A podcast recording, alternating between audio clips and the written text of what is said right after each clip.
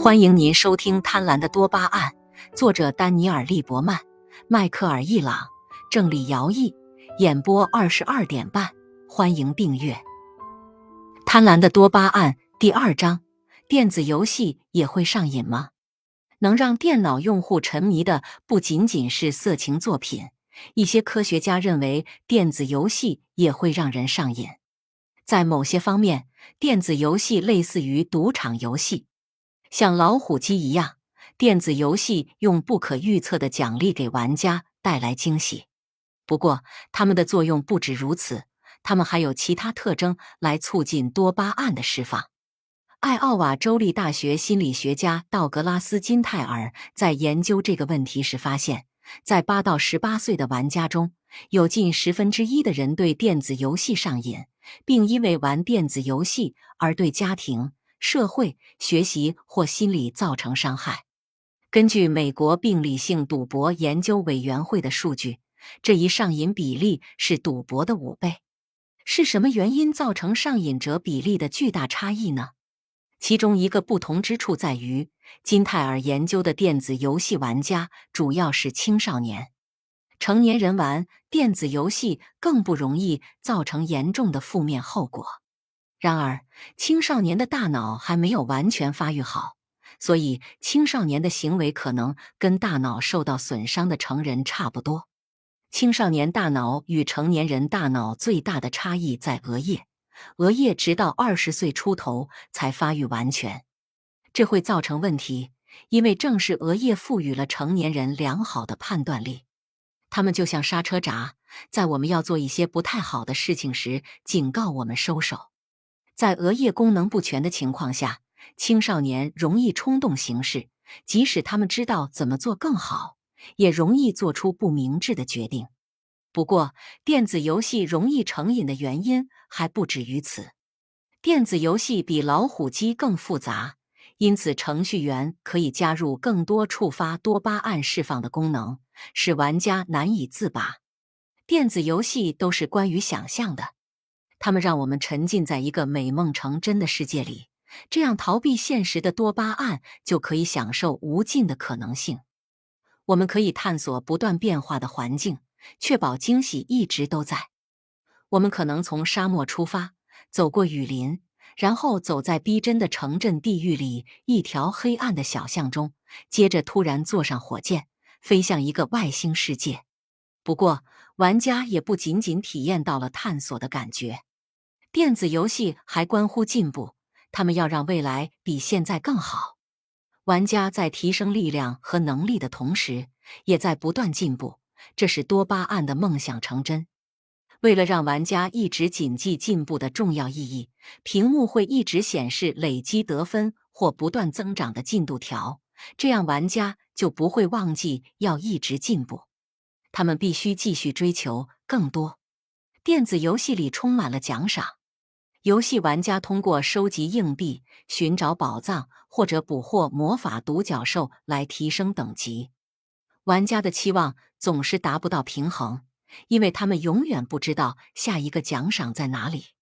有些游戏会让你杀掉怪物获得积分，而另一些则会让你查看宝箱里面有什么。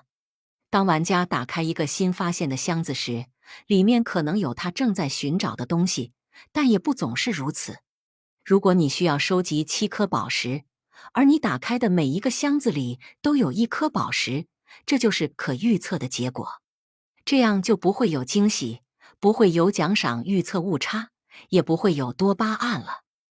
而如果你需要打开一千个箱子才能找到一颗宝石，这个任务就太艰巨了，很少有人会坚持下来。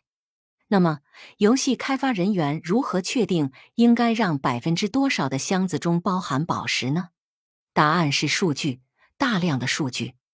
网络游戏会不断收集玩家的信息，他们玩多久，什么时候放弃，是什么体验让他们玩得更久，又是什么让他们放弃？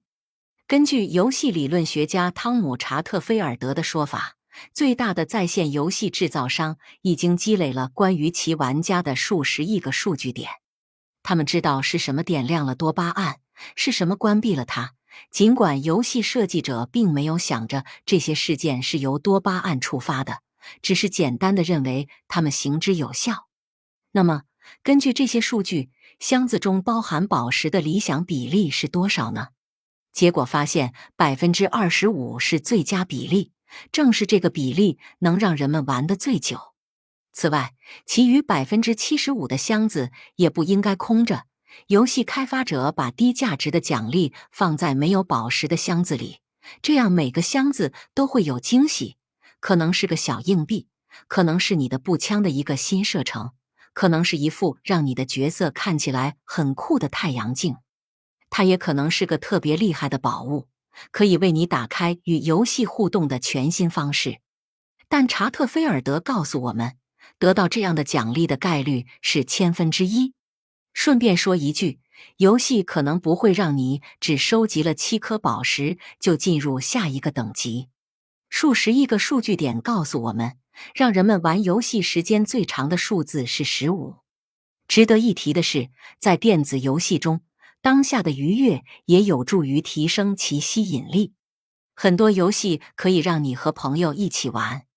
当我们为了娱乐而与同伴一起社交时，我们所获得的享受就是一种当下的体验。而且聚在一起完成一个共同目标，这种行为也是由多巴胺驱动的，因为我们正朝着一个更好的未来而努力，即使只是占领敌方基地。电子游戏能满足这两种类型的社交乐趣。许多电子游戏的画面也很漂亮，这是刺激当下快乐的另一种方式。事实上，一些游戏的制作堪称惊艳，因为游戏公司为创造他们投入了大量人才和资源。《洛杉矶时报》报道说，网络游戏《星球大战》就共和国的开发有来自四大洲的八百多人参与。花费超过两亿美元，这款游戏创造了一个广阔的世界。完成所有故事情节需要一千六百小时。